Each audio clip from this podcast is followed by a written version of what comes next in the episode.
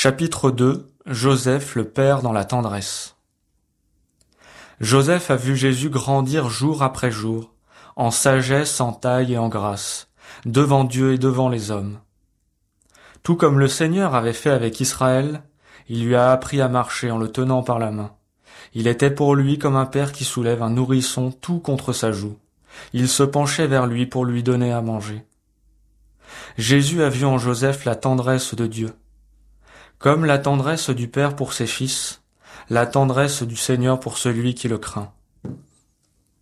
Joseph aura sûrement entendu retentir dans la synagogue, durant la prière des psaumes, que le Dieu d'Israël est un Dieu de tendresse, qu'il est bon envers tous, et que sa tendresse est pour toutes ses œuvres. L'histoire du salut s'accomplit en espérant contre toute espérance, à travers nos faiblesses. Nous pensons trop souvent que Dieu ne s'appuie que sur notre comté bon et gagnant, alors qu'en réalité, la plus grande partie de ses desseins se réalise à travers et en dépit de notre faiblesse. C'est ce qui fait dire à saint Paul Pour m'empêcher de me surestimer, j'ai reçu dans ma chair une écharde, un envoyé de Satan qui est là pour me gifler, pour empêcher que je me surestime. Par trois fois j'ai prié le Seigneur de l'écarter de moi. Mais il m'a déclaré Ma grâce te suffit, car ma puissance donne toute sa mesure dans la faiblesse. Si telle est la perspective de l'économie du salut, alors nous devons apprendre à accueillir notre faiblesse avec une profonde tendresse.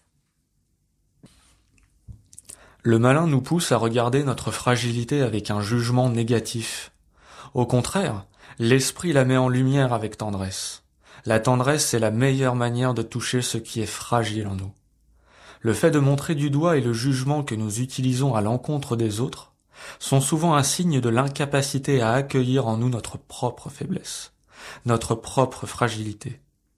Seule la tendresse nous sauvera de l'œuvre de l'accusateur. C'est pourquoi il est important de rencontrer la miséricorde de Dieu, notamment dans le sacrement de réconciliation, en faisant une expérience de vérité et de tendresse. Paradoxalement, le malin aussi peut nous dire la vérité. Mais s'il le fait, c'est pour nous condamner. Nous savons cependant que la vérité qui vient de Dieu ne nous condamne pas, mais qu'elle nous accueille, nous embrasse, nous soutient, nous pardonne. La vérité se présente toujours à nous comme le Père miséricordieux de la parole. Elle vient à notre rencontre, nous redonne la dignité, nous remet debout, fait la fête pour nous, parce que mon fils que voilà était mort, et il est revenu à la vie. Il était perdu, et il est retrouvé. La volonté de Dieu, son histoire, son projet, passe aussi à travers la préoccupation de Joseph.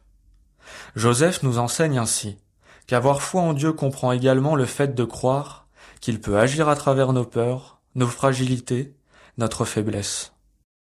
Et il nous enseigne que dans les tempêtes de la vie, nous ne devons pas craindre de laisser à Dieu le gouvernail de notre bateau. Parfois nous voudrions tout contrôler, mais lui regarde toujours plus loin.